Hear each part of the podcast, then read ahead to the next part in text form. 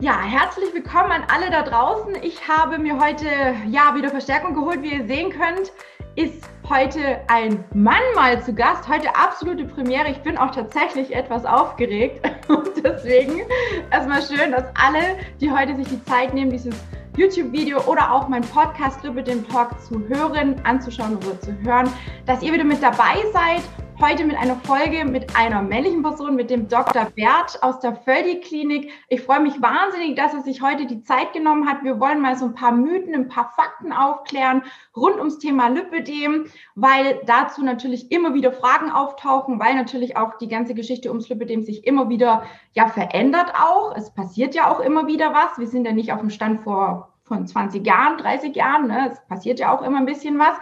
Und der Dr. Bert ist da auch in der Forschung tätig, ganz aktiv.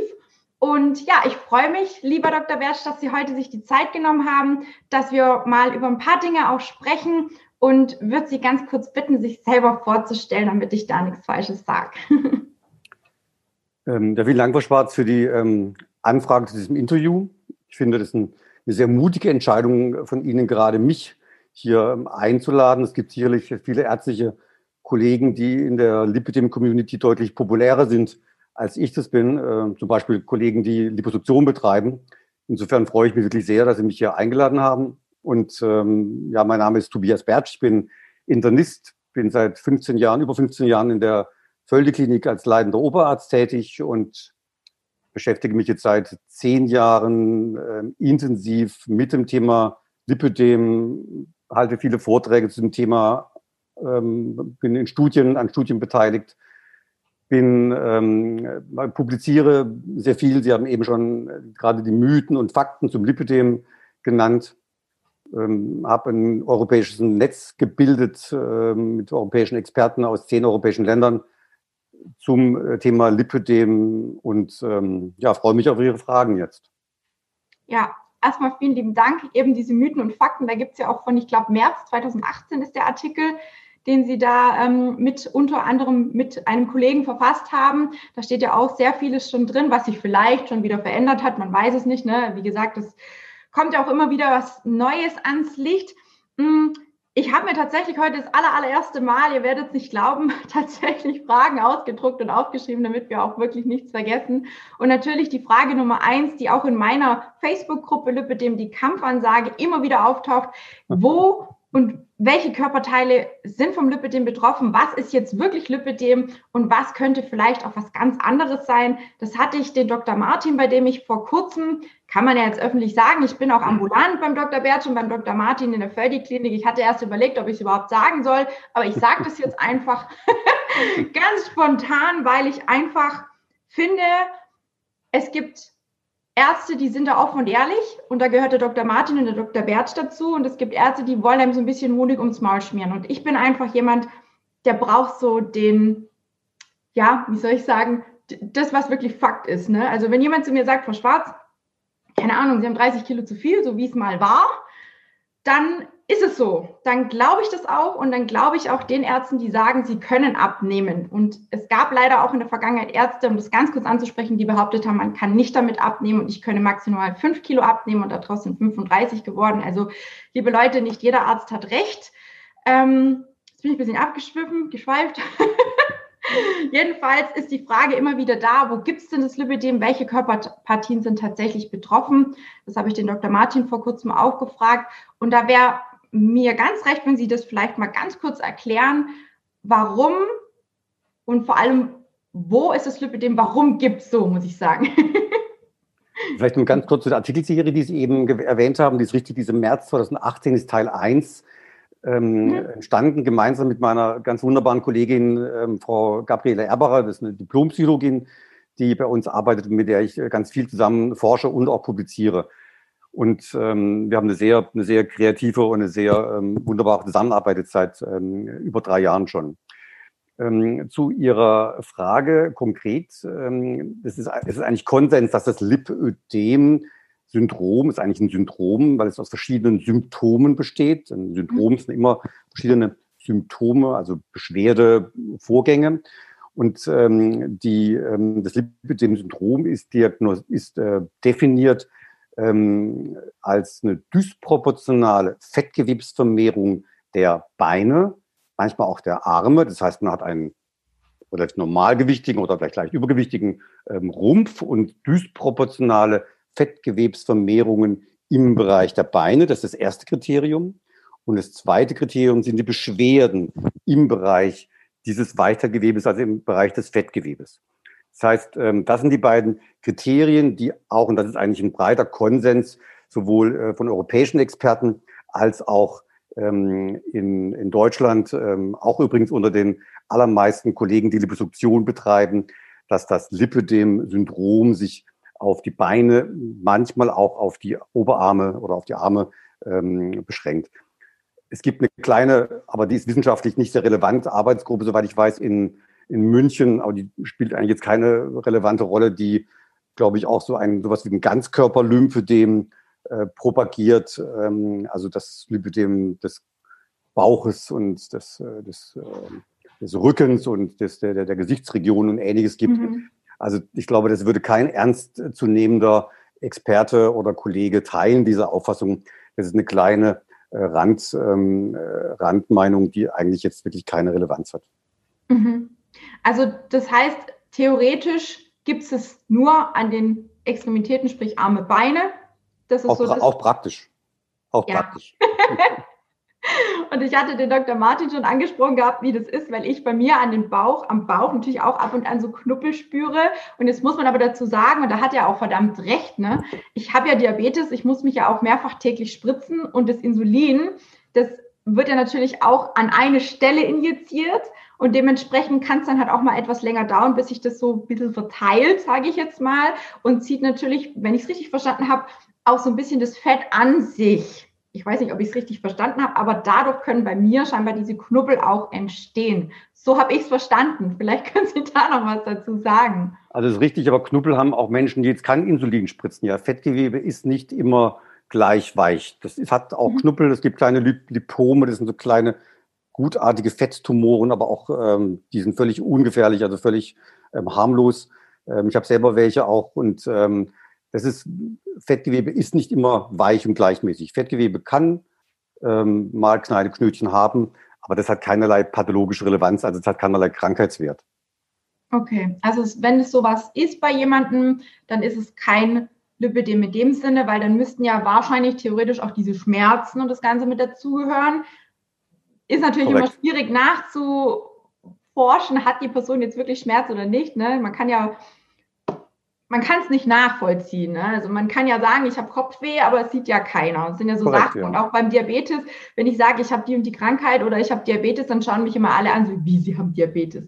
Also, mhm. also man kann ja bestimmte Krankheiten nicht sehen, auch Schmerz kann man nicht sehen, es ist nicht greifbar. Ne? Deswegen ist es natürlich immer schwierig, glaube ich, auch sowas zu diagnostizieren. Aber es gibt durchaus Ärzte, die es anscheinend diagnostizieren. Also auch bei mir in der Gruppe sind immer wieder Ärzte, die am Bauch und an der Hüfte, keine Ahnung, Lipidem diagnostizieren. Aber Sie sagen ganz klar, das gibt es nicht. Das ist zum heutigen Stand nicht. Also jeder ernstzunehmende Wissenschaftler oder Arzt würde dem widersprechen. Also selbst ähm, äh, viele Kollegen, die Liposuktion durchführen und ähm, also Professor Schmeller, Professor Torio, Dr. Rabrich, ähm, alles jetzt ähm, bekannte ähm, Kollegen, seriöse Kollegen, sehr seriöse Kollegen, die auch Liposuktion durchführen, würden nie im Leben sagen, es gibt ein, es gibt ein Lipödem des Bauches. Aber Sie haben natürlich recht, dass das Lipödem sich aus subjektiven ähm, Symptomen zusammensetzt. Also wir haben jetzt nicht wie beim Blutzucker, Sie sagten eben Diabetes mellitus haben Sie, da mhm. hat man einen ganz klaren Laborwert. Man kann sagen, okay, der ist jetzt bei Ihnen 250, das ist deutlich erhöht. Also geht man davon aus, man hat einen Diabetes. Das mhm. gleiche beim Blutdruck und ähnlichen Erkrankungen. Beim Lipödem-Syndrom ist das leider nicht so. Wir haben ähm, keinen klaren ähm, diagnostischen Parameter. Das heißt, wir haben nur die beiden subjektiven ähm, ähm, Symptome der Frau, einmal der Schmerz des Weichteilgewebes und die Dysproportion. Aber selbst die Dysproportion, wo man auf den ersten Blick meinen könnte, das wäre objektiv, ist was sehr Subjektives. Also das Frauenbein ist für uns Männer sowieso ein Mysterium. Und ähm, ich erlebe ganz oft, dass ich Paare bei mir habe, ähm, mhm. Und die Frau leidet wahnsinnig an ihrem Beinen, empfindet sie dick. Und der Mann sagt, Schatz, aber ist doch alles in Ordnung, deine Beine sind doch ganz wunderbar, ich finde gar nicht dick. Also mhm. da ist äh, eine ganz große Diskrepanz in der Wahrnehmung da. Ja, ja. Also ich glaube, es ist halt auch einfach so das im Außen, was stattfindet, ne, mit dieser ganzen Modegeschichte und so, da brauchen wir uns alle nichts vormachen. Ähm, da ist man, glaube ich, als Jugendliche oder als Kind teilweise schon anfällig. Also ich, ich kriege das auch in Familien mit, dass, dass die Kinder teilweise schon sich im Kindesalter, also in der Schulzeit schon auf Diät setzen, was ja absolut nicht äh, Sinn der Sache ist. Ne? Ähm, okay, die, die Frage. Da, ist, darf ich da kurz einhaken? Oder? Ja, ja, ja, gerne. Nur wenn Sie, wenn ich darf, also Sie sind die Chefin. Wenn ich gerne. Bin, ja, okay. sagen Sie gerne. Ähm, also weil Sie gerade sagen, das ist ein ganz wichtiger Punkt, den Sie sagen. Also Diäten sind letztendlich der Schlüssel zum Dickwerden. Ja, es gibt die mhm. Studienlage, ist ja eindeutig und die ist seit Jahrzehnten gleich. Circa 95 Prozent der Menschen, die abnehmen mit irgendwelchen Diäten, sei es Weight Watchers, Keto, Low Carb, Low Fat, ähm, Eiweißshakes, egal mhm. welcher Mist da angeboten wird. Alle nehmen ab aber auch alle nehmen wir dazu. Das sind ca. 5 Prozent, die es schaffen. Sie gehören offensichtlich dazu, ähm, die es schaffen, ähm, das Gewicht über drei Jahre und länger auch zu halten. Das ist aber eine ganz, ganz kleine Patientengruppe. Und ich persönlich rate, und das ist auch unser, unsere Haltung in der Völdeklinik, rate Patienten von Gewichtsabnahmen, von Diäten ähm, strikt ab. Also wenn Patienten, sage ich mal, leicht übergewichtig oder moderat adipös, also stärker übergewichtig sind, aber jetzt nicht schwer adipös sind, also adipöser spricht man ab einem BMI von 30, mhm. dann raten wir zu einer Gewichtsstabilisierung. Wir raten also strikt von Diäten ab. Also statt Diet Exercise ist unser Credo in der Völdeklinik Stabilize and Exercise. Mhm. Der Sport ist ganz wichtig für viele Dinge, ähm, aber ähm, die Stabilisierung des Gewichtes ist ganz entscheidend und Diäten ist ähm, wirklich der, der Anfang dieser, dieser Diätspirale, die Sie auch gerade ähm, angesprochen haben. Dieser, diese Diätspirale führt letztendlich ähm, zu, zu immer übergewichtiger werden und übergewichtiger werden. Und ähm, das ist eigentlich die Katastrophe, in, die viele, in der viele Lipidem-Patientinnen ähm, auch ähm, sich befinden. Ja, habe ich mich auch lange befunden. Also die Diäten, die Sie gerade genannt haben und noch viele, viele, viele mehr. Ich glaube, ich, ich könnte, also zwei DIN A4 Blätter vorne, hinten vollschreiben, was ich alles schon gemacht habe. Mhm. also ich habe auch mit zwölf Jahren angefangen, meine erste Diät zu machen. Das eigentlich, das kann man sich gar nicht vorstellen. Ne? Also eigentlich auch in der Pubertät, wo das, wo das ja anfängt, wo der Körper sich verändert, wo man ja eigentlich ja, diese Weiblichkeit entwickelt, aber irgendwie als Kind doch nicht so richtig damit klarkommt. Und dann werden die Beine dicker und auf einmal kommt die Brust. Und ich hatte halt eben auch als Kind schon relativ viel Brust. Ich war eine von, von den zwei Mädchen in der Klasse, die sehr viel Oberweite hatten. Und das war natürlich für die Jungs immer ganz toll, aber man hat als als junges Mädchen tatsächlich darunter gelitten, damals schon. Ja, nicht mal, nicht, nicht ganz so arg an den Beinen, das war noch gar nicht so schlimm, aber weil, weil einfach die Brust natürlich auch noch da war. Und das ist natürlich ein einschneidendes Prozess, der da stattfindet. Und dann versucht man natürlich Diäten zu machen. Das ist, ich glaube, das ist heute noch so, ne, dass Kinder, dass Kinder teilweise schon anfangen mit Diäten. Dann kommen wir vielleicht später noch dazu, was Sie auch ernährungstechnisch empfehlen. Nochmal ganz kurz zurück. Was, was denken Sie oder was ist aktuell der Stand der Dinge? Woher kommt das Lipidem? Weiß man da schon was? Was könnten mögliche Auslöser sein? Die Hormone sind ja immer wieder im Verdacht. Gerade auch das Östrogen hört man ganz, ganz oft. Und ich kann nur sagen, seit ich, also ich nehme ja die Pille, ne, also Schande über mich, ich weiß, es ist nicht gut, aber seit ich diese Pille umgestellt habe, auch auf Raten meiner Frauenärztin, auf eine östrogenfreie Pille, ist bei mir wirklich Stillstand. Ich habe seit fünf Jahren die gleichen Umfänge. Mir passen alle Kompressionen, wenn ich sie noch habe, ne, wenn sie nicht schon durchgewetzt sind vom vielen Sport, dann passen die mir alle noch. Es ist nicht, es hat sich nichts verändert am Umfang. Also wir vermuten, dass die Hormone ähm, eine Rolle spielen. Wir wissen da noch keine ganz konkreten, ähm, wir haben noch keine ganz konkreten Anlässe. Ähm, letztendlich entsteht das Lipidem, das war Ihre Ausgangsfrage ja, ähm, im, ich muss, ich, fange anders an, man muss gerade sagen, rund 90 Prozent der ähm, Patientinnen oder der Frauen, sage ich mal, der Frauen mit Lipidem-Syndrom sind übergewichtig ähm, oder auch adipös, also die große Mehrheit, also bei uns sind 88 Prozent in den Zentren in England und Holland waren es auch weit über 80 Prozent sind adipös, haben also ein BMI mehr als 30 und so eine kleine Minderheit, die, ähm, die normalgewichtig ist, also die wirklich ein BMI von 25 und ähm, weniger hat. Und ähm, diese, weil Sie die Hormone eben angesprochen haben, so Gewichts, Gewichtszunahmen ähm, finden ja oft in hormonsensitiven Phasen bei Frauen statt. Das heißt einmal in der Pubertät, mhm. Dann während der Schwangerschaft und auch während der Menopause. Und das mhm. sind die Phasen, wo Frauen häufig Gewicht zu, zunehmen. Und wenn dann so eine Disposition, also eine, eine äh, körperliche ähm, äh, bereit, Disposition, also der Begriff kennen Sie, Disposition, also eine, ja. Körper, eine, ja, ähm, eine, eine äh, Disposition da ist, dass man überwiegend im Bereich der Beine zunimmt, dann führt nicht diese Gewichtszunahme auch zu einer überproportionalen Gewichtszunahme im Bereich der Beine und damit einer, zu, einer vermehrten, zu einem vermehrten Oberschenkelumfang. Mhm. Viele Frauen berichten, dass die Mutter, die Schwester, die Tante oder die Großtante, irgendwie, irgendjemand von der Familie da ist. Also nicht alle, aber viele Frauen berichten das, die eine ähnliche Körperkonfiguration hat. Das heißt, wir gehen von einer genetischen Disposition aus für eine überproportionale Fettgewebsvermehrung im Bereich der Beine. Mhm. Und wenn dann noch diese Gewichtszunahme hinzukommt, das heißt, das ist immer der Trigger, was Sie bei Ihnen auch sagten, eben Sie haben mal 30, 35 Kilo mehr gewogen. Wenn dann diese Gewichtszunahme kommt, die dann überproportional nicht am Bauch, wie es übrigens bei den Männern ja oft ist, sondern ähm, im Bereich der Beine stattfindet, dann kommt es zu einer kann es, dann kommt es zu einer übermäßigen Volumenvermehrung auch im Bereich der Beine, das ist halt Fettgewebe. Und trotzdem haben ja nicht viele Frauen oder haben ja nicht alle Frauen dann gleich Schmerzen. Aber wenn dann noch die Schmerzsymptomatik dazukommt, dann ähm, spricht man von einem Lipödem. Das heißt, die Beschwerden bei gleichzeitig überproportionaler Fettgewebsvermehrung im Bereich der Beine. Mhm. Okay.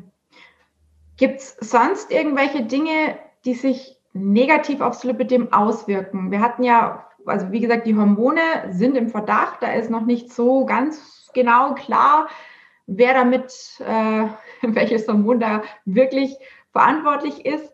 Ähm, also wie gesagt, das Östrogen, diese Geschichte mit dem Östrogen, das habe ich halt schon öfters gehört und ich kann halt nur sagen, seit ich diese Pille eben umgestellt habe, ist es wirklich bei mir so geblieben. Also es kann gut sein, denke ich, dass es vielleicht auch damit zusammenhängt, oder? Ich, ich weiß es nicht. Ist es vielleicht in den nächsten also Jahren wieder so, dass da mehr oder weniger Umschwung ist?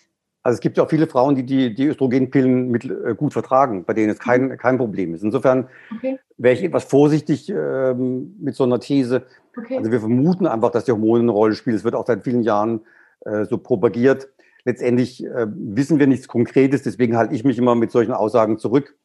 Äh, Im Moment hat es auch keinen praktischen oder therapeutischen Stellenwert, weil wir auch keine Hormonbehandlungen ähm, zur Verfügung haben, die da ähm, na, irgendeinen Effekt zeigen würden. Ja.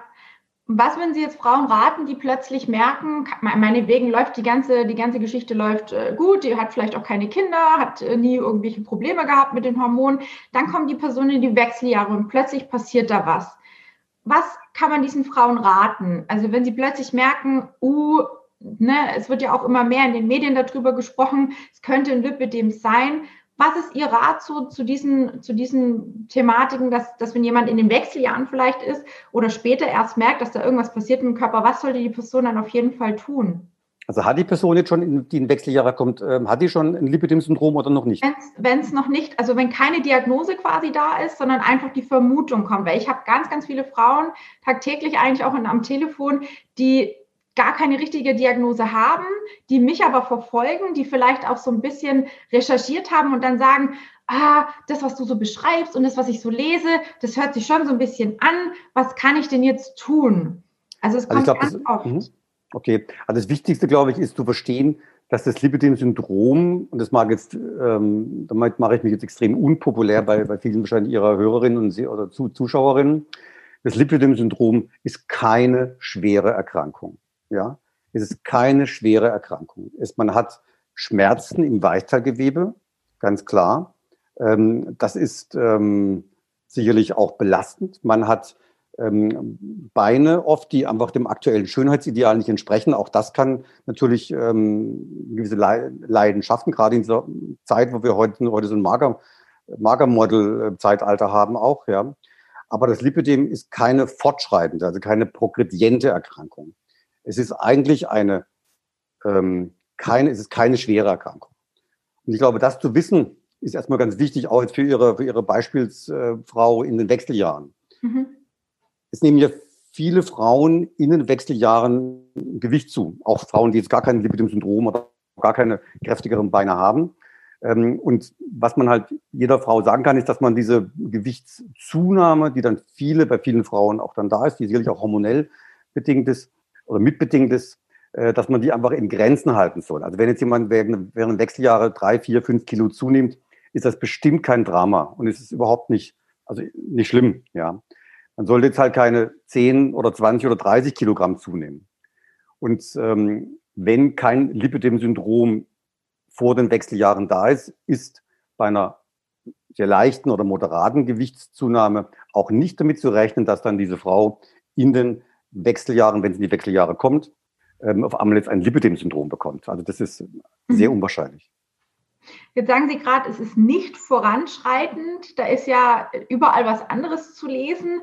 Wie kommt es denn zustande, dass jemand quasi ja innerhalb kürzester Zeit eine immense Verschlechterung auf einmal hat. Wie kann man sich das erklären? Weil es ist ja nicht so, dass wir auf die Welt kommen. Also bei mir war es vielleicht irgendwann auch mal in Stadium 1 und jetzt mhm. ist es in Stadium 2. Und viele kommen und sagen, oh Gott, jetzt habe ich Stadium 1, ich muss unbedingt was tun, weil irgendwann kommt Stadium 2, dann kommt Stadium 3 und dann überlappt sich das alles und um Gottes Willen, dann kann ich irgendwann nicht mehr laufen und sitze im Rollstuhl. Wie kommt es dann bei manchen Frauen zustande, dass es wirklich so schnell schlimmer wird, sagen wir jetzt mal? Was ja schlimmer wird, ist ja die Gewichtszunahme, Frau Schwarz. Mhm. Ja, also wenn Sie jetzt bei Ihrer, wie groß sind Sie? 1, 72. 1,72, ja. Wenn Sie bei 1,72 eine Größe, ein Gewicht haben von 70 Kilogramm, also ganz normales Gewicht, ja, mhm. dann wird auch Ihr Lipödem-Syndrom nicht schlimmer werden. Dann werden auch die Beine nicht schlimmer. Wenn Sie aber, wie es jetzt bei Ihnen der Fall war, Sie haben dann 10, 20, 30, 40 Kilo zugenommen in den folgenden Jahren, ja, mhm. ähm, dann werden natürlich auch die Beine dicker. Weil was wir zunehmen, ist ja leider nicht Muskelgewebe, nehmen ja Fettgewebe zu. Und dieses Fettgewebe muss ja irgendwo hin. Und es geht zum Teil an Bauch, an den Armen, Rücken, Po. Und bei Frauen, die die Disposition haben, vermehrt im Bereich der Oberschenkel oder der, überhaupt der Beine zuzunehmen, kommt halt dann das Fettgewebe überwiegend, das heißt das zugenommene Fettgewebe überwiegend im Bereich der Beine. Ja? Mhm. Bei Männern übrigens kommt überwiegend an, am Bauch. Das hat nichts mit Lipödem-Syndrom oder mit sonst irgendwas zu tun, das ist einfach unser genetisches Programm. Die mhm. überwiegende Zahl der Männer nimmt überproportional, überproportional am Bauch zu. Deswegen hat der Mann mit 50 oft so ein Bäuchle und ganz schlanke Beine. Und bei der Frau ist es halt einfach umgekehrt. Und bei Frauen mit, ein, mit einer Disposition jetzt zu einer Lipohypertrophie, also zu einer vermehrten Fettgewebsvermehrung im Bereich der Beine, da schlägt halt das Fett dann überwiegend im Bereich der Beine zu. Aber nochmal, der Schlüssel, Frau Schwarz, der Schlüssel ist die Gewichtszunahme.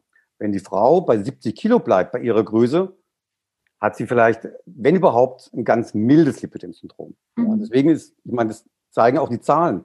Also in unserem Patientengut, ambulanten Patientengut, das heißt, das ist sehr repräsentativ. Wir sehen Patienten aus ganz Deutschland, alle Altersgruppe. Ähm, und wir haben mal eine ähm, Studie zugemacht, das haben wir auch publiziert, das ist in Teil 1 auch publiziert ähm, wo wir gesehen haben, dass nur drei Prozent unserer Lipidem-Patientinnen, die zu uns kommen, normalgewichtig sind. Drei Prozent. Und Christiana Gordner aus England, Zentrum dort in London, hat die gleichen Zahlen. Also die haben vier Prozent normalgewichtige Patienten.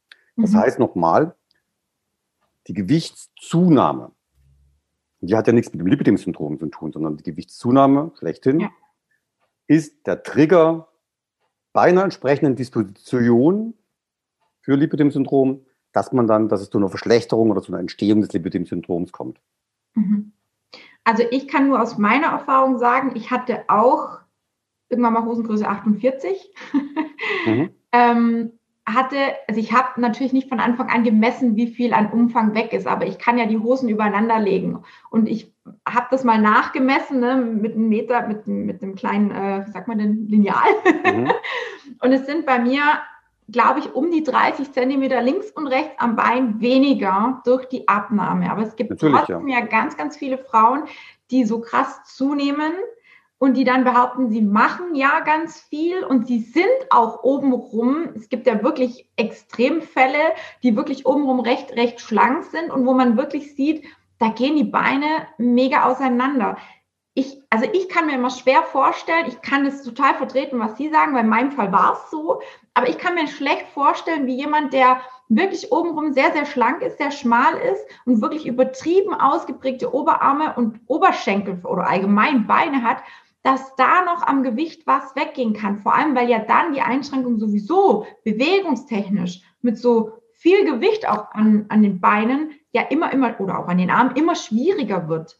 Stimme ich Ihnen zu, die Patienten gibt es ja. Und ich sehe mhm. ungefähr 1200, 1300 Patientinnen mit der Diagnose Lipödem-Syndrom im Jahr, ambulant die meisten, aber auch immer stationär natürlich.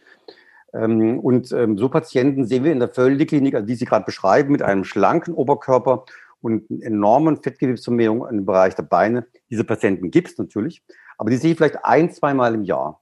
Sehen wir die in der Völde-Klinik. Die werden immer dann, am nächsten Morgen werden die Fotos dann gezeigt, wo wir sagen, das ist jetzt wirklich so eine, wie es immer so, so eine Bilderbuch mit den Patientinnen. Mhm. Aber Sie sehen, das sind Patientinnen, die kommen bei weit über 1000 Patienten, die ich sehe, so selten vor, aber die gibt es natürlich. Und da ist nicht eine Gewichtsabnahme überhaupt nicht zielführend, weil dann wird die, nimmt die überall, nimmt die in der Brust, im Oberkörper und im Gesicht ab und ja. äh, nur relativ wenig im Bereich, also auch an den Beinen, aber im Verhältnis bleibt die trotzdem massiv ähm, auch ähm, voluminös im Bereich der Beine. Und da ist dann wirklich nur eine Liposuktion mit anschließender Hautstraffung. Das ist wichtig, weil die Liposuktion alleine bringt natürlich nichts. Ja. Mit einer anschließenden Hautstraffung wirklich ähm, die Therapie der Wahl, gar keine Frage. Ja, das wollte ich nur einfach auch, ähm, schön, dass Sie es jetzt so angesprochen haben, auch nochmal, weil es, es, wenn das die Frauen hören, so sie sind alle nur dick und ne, sie müssen abnehmen, dann äh, schlagen natürlich bei allen die Alarmglocken auf, weil es ist ja nicht bei allen so. Klar, es ist eine geringe Anzahl, wie Sie auch sagen. Und ich sehe auch viele, ich meine, mittlerweile weiß ich ja auch, wie das Lipidem aussieht und vermute auch bei der einen oder anderen Person, die mir auf der Straße begegnet, dass sie es vielleicht hat.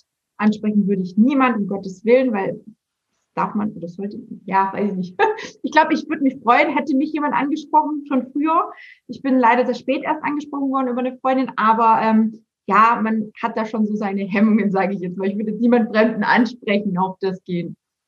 Wollten Sie was sagen? Genau, also äh, nochmal, ich sagte auch, da möchte, das ist mir ganz wichtig, ich würde nie sagen, und das, das denke ich nicht mal, dass die Patientin nur dick ist oder eine Patientin mit Lipidem-Syndrom nur dick ist mhm. und abnehmen muss. Das finde ich eine ganz fatale ähm, Sichtweise. Ich glaube, dass auch viele Patientinnen oder Frauen, ähm, die mit äh, Beschwerden zum Arzt gehen, weil sie sagen, ich habe Schmerzen im Bein, und der Arzt einfach nur sagt, sie sind so dick und müssen abnehmen. Das ist, das ist eine Katastrophe, ja. Und ich glaube, mhm. ähm, das ist wirklich eine völlige Fehleinschätzung, sondern die Patienten haben zwei Erkrankungen.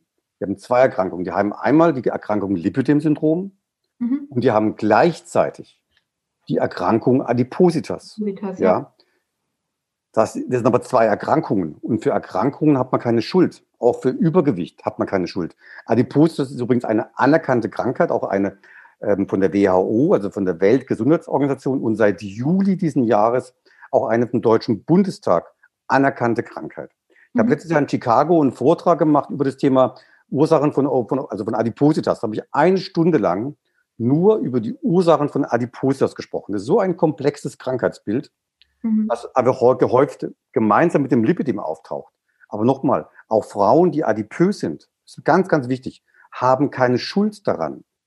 Damit sage ich nicht, dass jeder alles richtig macht. Aber ich mache auch nicht alles richtig. Ja. Ich trinke jeden Abend mein Bierchen und bin keine wahnsinnig Sportkanone und trinke und esse Süßigkeiten und Schokolade. Und ich habe trotzdem seit 30 Jahren das gleiche Gewicht. Und andere Frauen müssen nur an Schokolade denken und haben schon 300 Gramm mehr.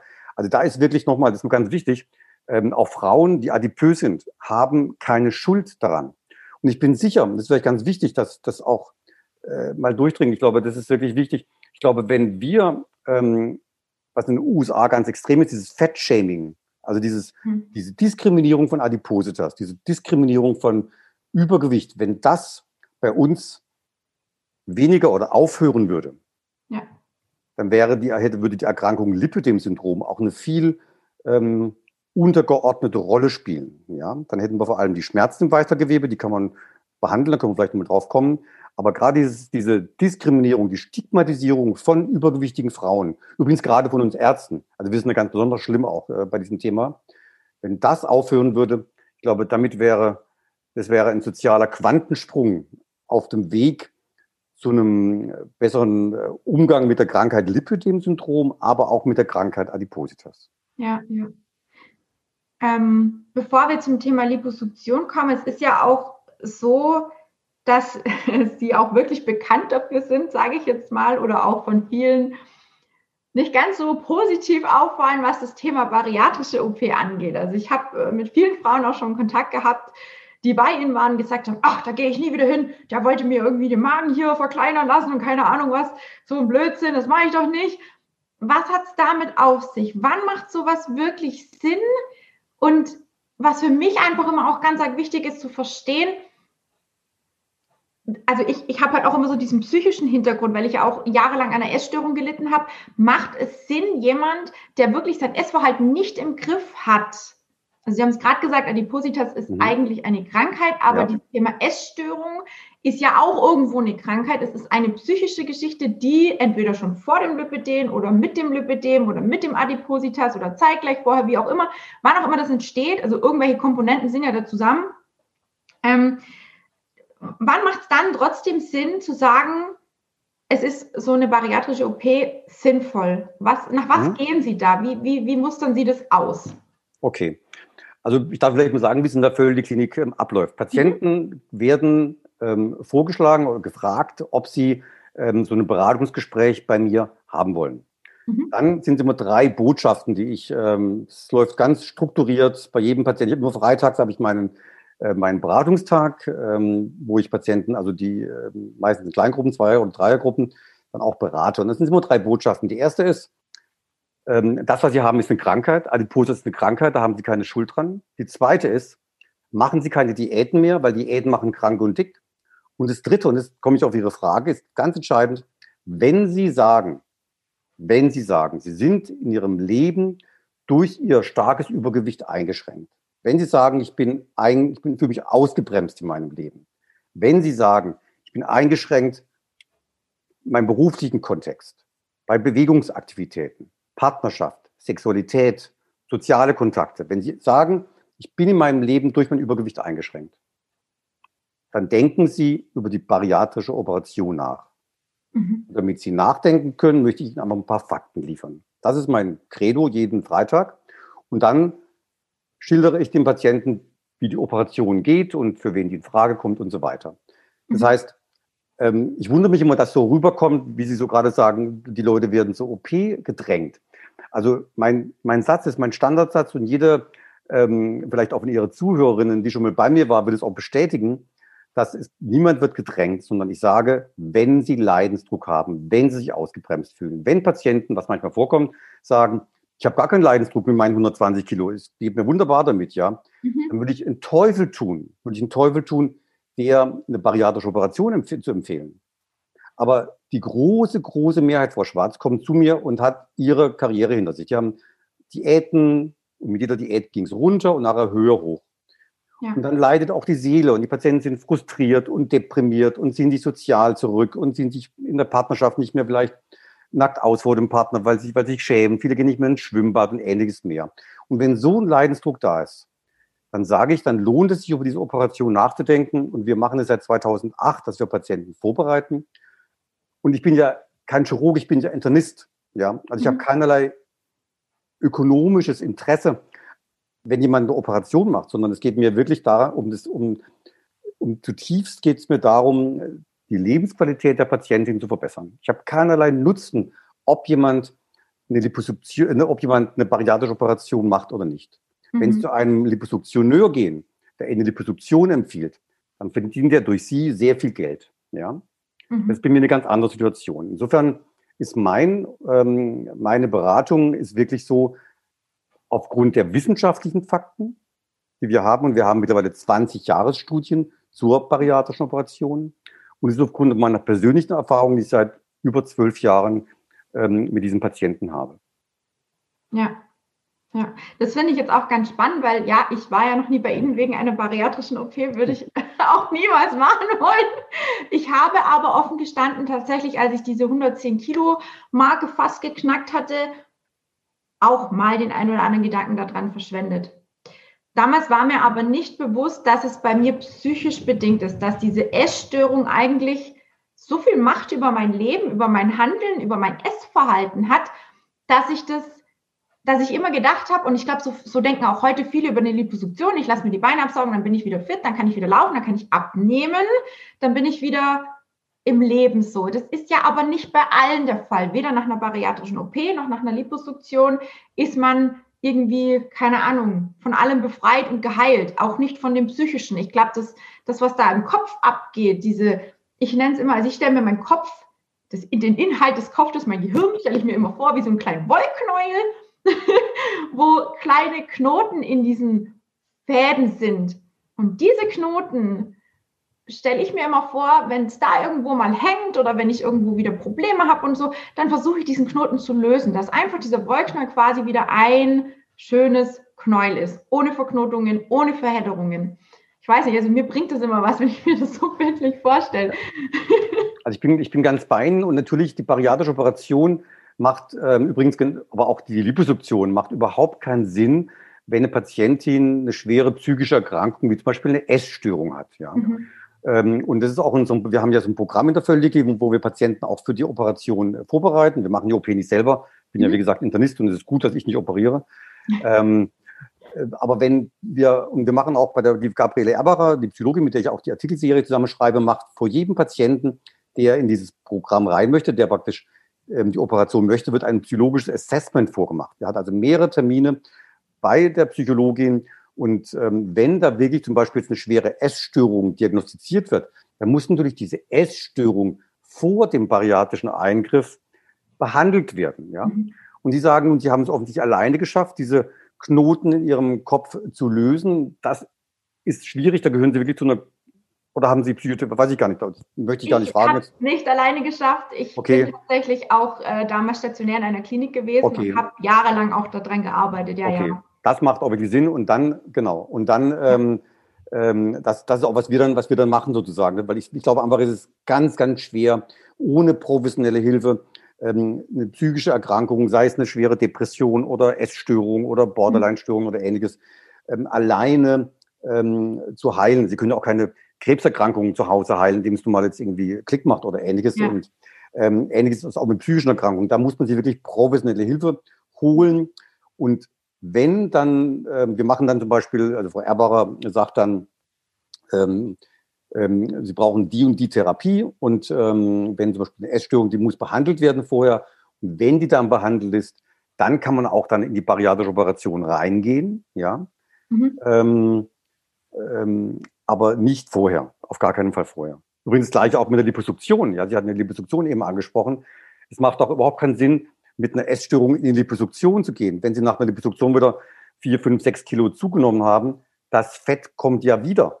Ja, nach einer Liposuktion. Das wäre jetzt so das, das nächste gewesen, ne? weil viele, viele kommen zu mir und sagen, ja, ich würde schon gerne nochmal abnehmen, aber und irgendwie Gewicht reduzieren und es ist auch Potenzial da. Also wenn jemand mit 120 Kilo zu mir kommt, dann kann er definitiv abnehmen, weil ich das mit 110 Kilo auch geschafft habe. Dann gehe ich mal davon aus, dass es auch nicht alles Lipidem ist bei der Person schwierig, ja. Ähm, und dann höre ich aber trotzdem immer wieder, mh, hm, man schiebt so, man, ich, also ich habe manchmal das Gefühl, man, man schiebt die eigene Verantwortung weg und sagt, ach, ich gehe zum Arzt, leg mich da aufs Tablett, so wollte ich schon sagen, aufs Bett, ne? lass mich absaugen, danach ist alles gut, dann kann ich abnehmen. Dann bin ich wieder die Alte so ein bisschen. Statt herzugehen und zu sagen, okay, ich kriege jetzt erstmal mein Leben in den Griff, so wie ich es jetzt auch versucht habe. Und ja, ich habe mir auch Hilfe geholt. Das, das ist auch kein Geheimnis. Ne? Also ich würde nicht hier so sitzen und nicht so stehen und mich für Betroffene einsetzen und Unterstützung anbieten, hätte ich nicht selbst irgendwann mal die Initiative ergriffen und den Mut gehabt zu sagen, okay, ich habe ein Problem damit, verdammt, ich muss mir helfen lassen, weil ich möchte, ich hänge an meinem Leben und ich möchte gerne noch was in meinem Leben erreichen. Und ähm, jetzt habe ich den Faden verloren. Wo war ich? Vor lauter Schwitzen. Nein, aber Sie haben, Sie haben vollkommen recht. Ich glaube, man muss nur, es ist, ich finde es ein bisschen problematisch, wenn Sie, also Sie gehören nun zu diesen glücklichen Personen, die wirklich es alleine geschafft haben, ja. Ähm, das würde ich aber jetzt wirklich nicht verallgemeinern. Sie haben einen tollen Nein. Weg hinter sich und da habe ich einen hohen Respekt vor. Sie haben wirklich 35 Kilo abgenommen. Aber wie gesagt, es sind fünf Prozent der äh, Frauen, die das wirklich schaffen. Das sagen die, alle Studien sagen da Ähnliches. Ja, also manchmal sechs, manchmal acht Prozent, manchmal nur zwei Prozent. Hängt ein bisschen von der Studie ab. Aber es ist eine kleine Minderheit. Und ich würde trotzdem ähm, Und nochmal, ich möchte damit nicht Ihren Weg kleinreden. Sie haben Großartiges geschafft und es verdient wirklich heiden Respekt. Aber ähm, ich glaube, dass mit Ihrer, Sie bieten ja auch ein Coaching an, gar keine Frage. Und ähm, wenn Sie da Patienten an die Hand nehmen, haben die vielleicht auch gute Chancen, gerade mit Ihrem Erfahrungshintergrund, dass die Ähnliches erreichen durch, ähm, durch, durch, durch Ihr Coaching. Ähm, aber man muss auch dann an einen Punkt kommen, wo ich sehe, ich habe es jetzt alleine versucht, ja, ich habe es mit der Tina Schwarz versucht und ähm, ich bin, es ist trotzdem immer noch nicht so, wie ich es eigentlich gerne möchte. Ich, ich habe wieder zugenommen, zum Beispiel auch, ja. Mhm. Und dann macht es aus meiner Sicht keinen Sinn, noch einen sechsten, achten, neunten Abnehmversuch zu machen mit irgendeiner neuen Diät, ja. die gerade durchs Dorf getrieben wird, ja. Es wird ja alle mhm. halbe Jahre eine neue Momentan ist Keto gerade so ein völliger Hype, ja, es wird ja alle halbe Jahre eine neue Sau durchs Dorf getrieben. Ähm, aber ähm, das macht keinen Sinn. Da muss man wirklich sagen, auch dann soll man auch wirklich eine Entscheidung treffen, mhm. die dann auch langfristig wirklich wirksam ist. Und dann würden Sie praktisch auch solchen Frauen zur Liposuktion raten oder was sagen Sie dann? Also eine Liposuktion macht Sinn. Und das haben wir auch äh, in dem europäischen Netzwerk, im European Lipidema Forum, so definiert und ähm, das ist auch der Vorschlag, den wir, ähm, ähm, also den wir auch so publizieren und ähm, wo viele mit übereinstimmen, auch, auch übrigens äh, viele Lipositioneure, also auch zum Beispiel äh, Herr Rapprich oder ähm, äh, die ähm, Kollegen von der Hanse-Klinik, äh, Dr. Baumgartner, Frau Frambach, ähm, die ähm, unterstützen auch diese Kriterien. Die sagen, also wenn die Adipositas im Vordergrund steht, also die zentrale Adipositas, BMI 35, 40, 45 und ähnliches, ja, dann ist die Liposuktion nicht geeignet. Wenn die Patientin erhebliche Gewichtsschwankungen hat, ja, ähm, also acht Kilo hoch, neun Kilo runter und so weiter, ja, auch dann ist die Liposuktion nicht geeignet. Das heißt, eine Gewicht, einigermaßen Gewichtsstabilität sollte wirklich mal über eine längere Zeit ähm, da sein. Und wenn psychische Erkrankungen ähm, da sind, wie zum Beispiel Essstörungen, auch dann macht eine Liposuktion keinen Sinn, weil ähm, Ihr Beispiel eben, Patientin hat, macht, lässt sich absaugen für 20.000 Euro, ähm, nimmt wieder 8 Kilo zu. Dann nimmt es natürlich auch, sie nimmt am Bauch zu, aber sie nimmt natürlich auch wieder an den Beinen zu, weil wir ja Fettgewebe zunehmen. Und dann sind die 20.000 Euro in, in, die Tonne getreten. Das macht gar keinen Sinn. also ich, ich habe gar nicht, aber zum Beispiel jetzt nicht um Ihre, Ihre Frage, Patientin, wir BMI 32, der ist seit zwei, drei Jahren stabil, psychisch sonst ähm, gesund, keine Essstörungen und die konservative Therapie Kom äh, mit Kompression, Sport. Das ist nicht auch ein wichtiges Kriterium, das hatte ich eben nicht genannt. Kompression, Sport, gegebenenfalls auch psychotherapeutischen Support. Mhm. Hat keinen kein Erfolg gehabt. Ja? Diese Patientin, wo die konservative Therapie keinen Erfolg hat, die psychisch soweit stabil ist einigermaßen und die, ähm, wo die nicht der Adipose im Vordergrund steht, da macht die Liposuktion durchaus Sinn. Und die wird auch von der Liposuktion profitieren. Mhm. Gar keine Frage. Okay. Wie ist da der aktuelle Stand? Ich habe noch irgendwas im Kopf. BMI muss unter 35 sein, dass die OP bewilligt wird. Und ich glaube, Stadium 3 ist ja aktuell immer noch. Ähm, diejenigen, die es von der Krankenkasse übernommen kriegen können. Ist das richtig ausgedrückt? Ja, das ist so ein bisschen eine Mogelpackung. Es ist eine, eine doppelte Mogelpackung. Erstmal diese Stadien sind ja sehr subjektives. Erstmal diese Stadien richten sich ja nur nach der Beinform. Mhm. Und ich bin auch, ich bin jetzt, wir arbeiten gerade in den neuen Leitlinien, die werden ja gerade ähm, erstellt mit äh, vielen kompetenten Kollegen, die dort auch vor Ort sind. Und ähm, Gabriele Erbacher, die Psychologin und ich, und, äh, wir arbeiten da auch mit in dieser, ähm, in dieser Leitlinie. Und ähm, da ähm, ist es so, dass, dass diese Stadien hinterfragen wir da. Warum hinterfragen wir die? Weil die aktuellen Stadien ja nur was aussagen über die Beinkonfiguration. Also ein bisschen dicker, noch ein bisschen mehr dicker und noch ganz viel dicker. Mhm. Was ja sehr subjektiv ist. Wer entscheidet, was nun Stadium 1, 2 oder 3 ist? Es gibt keine objektiven Kriterien. Und das Zweite ist, diese Stadien ist, ähm, sind ja nur allein auf die Beinform. Aber es gibt nicht auch, ich sehe jeden Tag Frauen, die haben ganz, ganz breiten, dicken Oberschenkel, aber haben kaum oder gar keine Beschwerden. Wenn sie keine Beschwerden haben, ist es auch kein Lipödem, dann ist es eine Lipohypertrophie. Und wenn sie nur wenig Beschwerden haben, dann ist es halt ein leichtes Lipödem. Welches Stadium sagen Sie dann? Großer Oberschenkel, aber kaum Beschwerden. Und andererseits sehe ich wieder Frauen, die haben nur eine ganz milde Lipohypertrophie, also eine, eine leichte ähm, Fettgewebsvermehrung, aber haben ganz starke Schmerzen. Ja? Mhm. Deswegen sind die Stadien wirklich zu hinterfragen. Ich hoffe, dass wir das in den neuen Leitlinien auch nochmal besser geregelt bekommen. Und Ihre Frage nach dem aktuellen Stand ist es so, ähm, richtig, ähm, seit 1. Januar ähm, wird ja das sogenannte Stadium 3 von der Krankenkasse übernommen. Aber das ist jetzt die zweite Mogelpackung, weil übernommen wird ja letztendlich nur ähm, das in bestimmten Krankenhäusern, wo dann der kleinste, sage ich mal, der Anfängerchirurg, der Plastiker, der plastische Chirurg, diese Liposuktion macht, kaum ein Facharzt, also es gibt die machen es aber kaum ein Facharzt, macht das, weil es wirklich jetzt immer keine Operation ist, die sehr anspruchsvoll ist. Ja. Mhm. Und wenn Sie wirklich nun zu den, sage ich mal, Top-Liposuktioneuren gehen wollen, wie Torio, Baumgartner, Frambach, Schmeller, ja, dann machen die das bestimmt nicht für die 2000 Euro, die die Krankenkasse bezahlt. Sondern die Krankenkasse zahlt dann diese 2000 Euro oder ich weiß den Betrag nicht genau, plus minus ungefähr. Aber die anderen 15, 20.000 Euro, je nachdem, was es dann noch kostet zusätzlich, muss dann die Patientin trotzdem zusätzlich selbst bezahlen. Mhm. Das heißt, letztendlich ist es nur, ähm, äh, wird es in speziellen Krankenhäusern, plastischen Chirurgien zum Beispiel, wird es gemacht, aber da macht es in der Regel nicht der Facharzt. Mhm. Ja. Für mich macht halt einfach so. keinen Sinn, weil es gibt ja auch ganz, ganz wenige, die im Stadium 3 sind, die vom Gewicht her dort reinpassen. Und eigentlich müsste es ja irgendwo auch also die Möglichkeit geben für diejenigen, bei denen es, wie wir ganz ein, zu Eingang auch gesagt haben, die bei, bei, bei denen wirklich der Rumpf ja schmal ist oder schlank ist oder die vielleicht auch schon zugenommen haben, weil sie einfach bewegungseingeschränkt sind, aber so krass ausgeprägte Beine und Arme haben, die kommen ja da nie, nie rein in, die, in, in diese Lage, dass sie diese Liposuktion bekommen. Und wie Sie es auch schon gesagt haben, es reicht ja nicht. Es ist ja nicht nur die Liposuktion. Was passiert denn mit der Haut? Also ich habe nur abgenommen und ich habe auch überschüssige Haut. Genau. Also Sie haben vollkommen recht. Also es gibt natürlich, wie gesagt, diese Patienten, die, die wir eben gesagt haben, schon schmaler Oberkörper, ähm, ganz äh, viel Beinvolumen.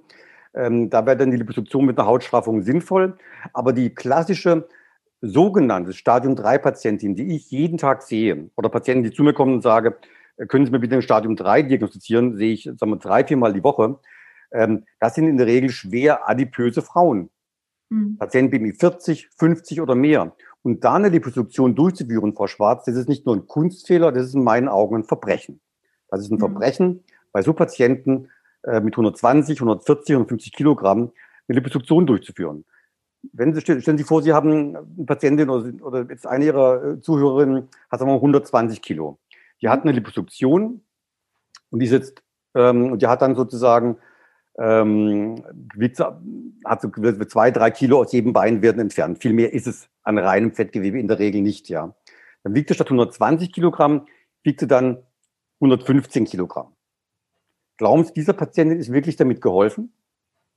Mit Sicherheit nicht. Aber wenn dann diese Patientin mit 120 Kilogramm vielleicht sich für eine bariatrische Operation entscheidet, dann statt 120 Kilogramm 80 Kilogramm hat, Mhm. Man macht dann anschließend eine Hautstraffung der Oberschenkel. Das ist ein, ein, Therapiekonzept, was Sinn macht, wo die Patientin nicht nur dann dünnere Beine, dünnere Beine hat, ähm, wo dann in der Regel auch kein Lipidem-Syndrom mehr dann da ist, ja, äh, sondern natürlich Patientin hat dann von ihrer ganzen Lebensqualität, von Bewegung, ähm, äh, internistische Vorerkrankungen, Bluthochdruck, Schlafapnoe-Syndrom, Diabetes, all das bessert sich ja. Mhm.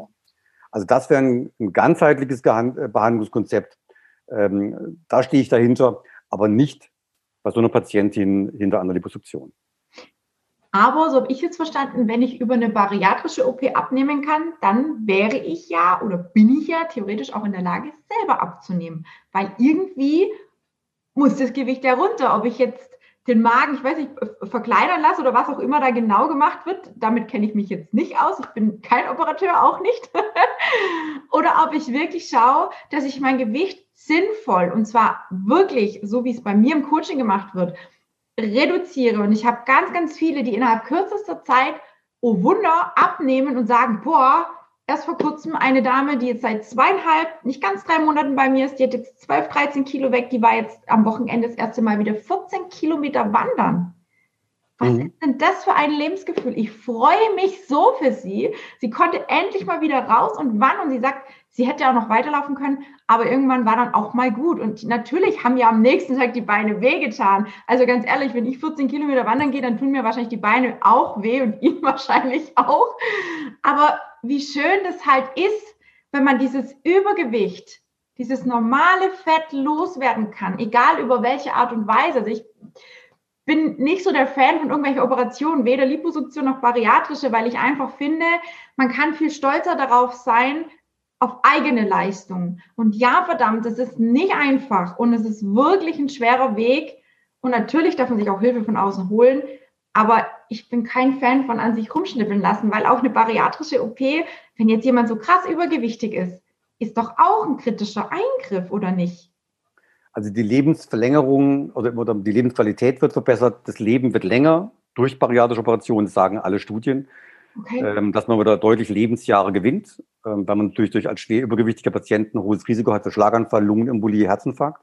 Klar. Ähm, und nochmal kurz auf Ihren Einwand. Ähm, also es, ich möchte es gar nicht, oder ich muss ein bisschen Wasser in Ihren Wein streuen. Ich sage immer, abnehmen schaffen alle. Ja. Und ich, vielleicht ist bei Ihnen, wenn, wenn, wenn man jetzt ein Coaching hat mit Tina Schwarz, ist vielleicht die Chance etwas höher als fünf Prozent, dass man abnimmt und dass man auch längerfristig abnimmt. Das mag durchaus sein, ja. Ähm, da möchte ich auch gar nicht gegensprechen. Ich finde es ganz wunderbar, dass Sie das anbieten, dieses Coaching. Und ähm, Patienten sollen durchaus versuchen, mit Ihnen gemeinsam dann ähm, den Weg zu finden. Aber nochmal, abnehmen schaffen ganz, ganz viele, schaffen eigentlich fast alle. Halten ist das Problem. Und ich wünsche natürlich auch, dass alle Patienten, die jetzt bei Ihnen das Coaching machen, dass die das dann auch lange halten. Ja. Wenn die Patienten, die aber jetzt bei Ihnen das Coaching hatte, abgenommen hat und glücklich ist und dann wieder zunimmt, dann sollten Sie einfach, und der Leidensdruck nach wie vor da ist, dann sollte Sie aus meiner Sicht über diese Operation nachdenken. Nur mhm. einfach nachdenken. Und nochmal, wenn jemand keinen Leidensdruck hat, dann würde ich mich nicht auch nicht operieren lassen. Aber ich erlebe wirklich jeden Tag Patienten, die einfach sagen, ich habe wieder ein neues Leben mit 30, 40, 50 Kilogramm weniger. Ja, klar, das ist gar nicht auszuschließen. Also ja das Gewicht weniger ist definitiv Qualität, Lebensqualität, Lebensfreude, Bewegungsfreude. Also ich bin definitiv auch komplett ein anderer Mensch. Also ich habe früher schon gerne mich bewegt, aber es ist natürlich mit dem Gewicht, was weniger da ist, viel, viel, viel, viel, es macht viel mehr Spaß. Also man, mhm. man ist einfach leichter, runter, genau. leichter entlastet, ja. Ähm, Liposuktion vor oder nach der Schwangerschaft und kann es wiederkommen? Sie hatten es vorher ganz kurz angesprochen, es kann wiederkommen. Was wird da bei Ihnen geraten in der Klinik, wenn jemand sagt, ich habe noch vor, schwanger zu werden, Kinder zu kriegen, ein, zwei, drei, wie auch immer, oder vielleicht schon ein Kind da ist? Wie ist da die Tendenz aktuell? Also wenn überhaupt dann nach der Schwangerschaft, weil ich meine, wenn die Patientin in der Schwangerschaft wieder stark Gewicht zunimmt und die Neigung hat, überproportional im Bereich der Beine zuzunehmen, dann hat sie das und es nicht gleich wieder abnehmen kann. Bei vielen bleibt ja doch, dann bleiben wir dann ein paar Kilo hängen von den mhm. 10, 15 Kilo, die man abgenommen, die man zugenommen hat. Ähm, dann bleibt es nicht auch wieder am Oberschenkel hängen. Insofern, wenn, dann wirklich nach der Schwangerschaft. Mhm. Das ist spannend, weil viele ja sagen, lieber vor der Schwangerschaft, dann sind die kranken Fettzellen weg und die kommen auch nicht wieder. Ach. Ich weiß, es gibt einen Liposuktionär, der da ganz viele äh, aus, aus, aus ähm, ein Liposuktionär aus Mülheim, Ruhr, der ähm, ganz viele ähm, Videos da ins, ins Netz reinstellt. Aber das ist ähm, ebenso unwissenschaftlich wie, ähm, ähm, wie praktisch falsch. Und kann man das Fett, also das normale Fett, zum gesunden Fett irgendwie unterscheiden, auch nach dem Absaugen? Kann man das sehen? Sieht das anders aus? Ist das zu unterscheiden? Also es gibt wir haben jetzt wenige Studien zu dem Thema. Also ist dieses typische Lipödem Fett und gesundes Fett. Diese Unterscheidung ist eigentlich noch eher hypothetisch. Also was wir wissen, es gibt eine Studie von letztem Jahr von, von, von Kospopoulos, ähm, der hat gesehen, dass die Fettzellen in diesem Fettgewebe, in diesem Lipödem-Fettgewebe etwas größer sind. Mhm. Er hat übrigens auch gesehen, dass die Lymphgefäße völlig intakt sind. Ja, deswegen braucht man auch keine Lymphdrainage, weil beim beim Lymph, beim Lipödem hat man ja kein Lymphgefäßproblem. Ähm, und dass manche Fettzellen so eine, so eine leichte, so eine Konstellation haben wie so eine leichte Entzündung worüber wir uns die Schmerzen erklären. Das ist eine völlig harmlose, so eine Low-Grade, also eine Niedriggrad-Inflammation, völlig harmlos. Aber ähm, ähm, da wissen wir noch zu wenig, wie sich das unterscheidet. Ja? Mhm. Also es gibt jetzt nicht, man kann nicht sagen, das ist eine Lipidem-Zelle und das ist eine, eine, eine gesunde Fettzelle. Das ist ähm, Unfug. Das ist also wissenschaftlich auch nicht haltbar, auch wenn da immer viel drüber gesprochen wird. Okay. Das ist interessant, ja. Vielleicht darf ich, Ihnen, darf ich das mal kurz ähm, gerade mal erklären, das wird deutlicher, so wie ich es immer Patienten ja, ähm, erkläre in der Völdi-Klinik. Ja. meine, wenn Sie, ähm, das, das habe ich, jeder der 14 Ärzte hat das äh, in der Völdi-Klinik hat es auf seinem Schreibtisch liegen. Und das erkläre ich immer, wenn Sie Gewicht zunehmen, dann nehmen Sie ja Fettgewebe zu. Ja? Mhm. Und ähm, in diesem Fettgewebe haben wir dann eine bestimmte Hormonkonstellation in diesem Fettgewebe und das macht dann so eine leichte, völlig harmlose Entzündung, einen Sauerstoffmangel, das wissen wir von diesem Fettgewebe mhm. und das macht dann so eine leichte Schmerzsymptomatik, also auf einer Skala von 1 bis 10 vielleicht 1, 2er Schmerz. Das ist das, dieser Lipidem-Schmerz. Völlig harmlos, eine leichte Druckempfindlich. Wenn man draufkommt, tut's weh, aber das ist erstmal nicht schlimm. Und Kompression und Sport reduzieren diese Hormone, weniger Hormone, weniger Entzündung, weniger Entzündung, weniger Schmerz. Ja? Mhm. Deswegen werden zum Beispiel alle Lipidem-Patientinnen ähm, Ihnen auch sagen, wenn ich schwimme im Wasser, habe ich keine Beschwerden. Zum Beispiel Dr. Rapprich ähm, ähm, von, von, Hessen, der macht ganz viel mit Aquatraining. Ja? Das ist zwar ein Liposuctioneur, aber der hat auch einen sehr guten konservativen Ansatz. Der sagt, Patienten müssen ins Wasser, machen Aqua-Jogging, Aquagymnastik und die Patienten sind im Wasser ganz schnell beschwerdefrei. Und die mhm. Kompression, warum? Weil einfach die, das Wasser die Kompression ähm, bietet und die Bewegung den Sport und dadurch sind die Patienten beschwerdefrei. Ja? Mhm. Das ist aber nur die eine Seite des Lipidems. Wenn Patienten, das ist natürlich ein ganz wichtiger Punkt, wenn Patienten eine psychische Problematik haben, zum Beispiel chronischer Stress, Burnout ähm, oder ähm, ähm, ähm, Mobbing bei der Arbeit oder ein Überforderungssyndrom oder wenn die Angst haben, weil sie sich im Internet irgendwelchen Blödsinn angelesen haben, dass es progredient wird oder wenn sie zu Depressionen neigen, dann wird aus diesem kleinen Schmerz ein großer Schmerz. Und so mhm. kommt, dass viele Patienten zu mir kommen und auf einer Skala von 1 bis 10 sagen, ich habe einen Schmerz, der liegt bei 7, 8, 9. Mhm. Das ist aber kein somatischer, also kein körperlicher Schmerz. Das ist einfach so, dass, das wissen wir durch ganz viele Studien, und wir haben das auch gerade bei Lipidem-Patienten, Frau Erbacher ähm, hat gerade eine Studie mit mir gemeinsam gemacht, die auch veröffentlicht wurde, wo wir gesehen haben, dass diese Punkte hier, gerade bei einer Lipidem-Patientin, die Schmerzwahrnehmung massiv erhöht. Ja? Mhm. Deswegen besteht eigentlich die gute Therapie aus der Kompression, Sport und dem psychologischen Support. Das ist ganz, ganz wichtig. Und das ist eigentlich, so erklären wir in der Völlig-Klinik auch unseren Patienten das Lipidem. Und das war auch ein, ähm, ist auch aus dem Konsensuspapier, was wir veröffentlicht haben, was von zehn von Experten aus zehn europäischen Ländern mit unterstützt wird. Mhm. Und warum genau jetzt keine Lymphdrainage? Also ich hatte ja auch zu Beginn Lymphdrainage.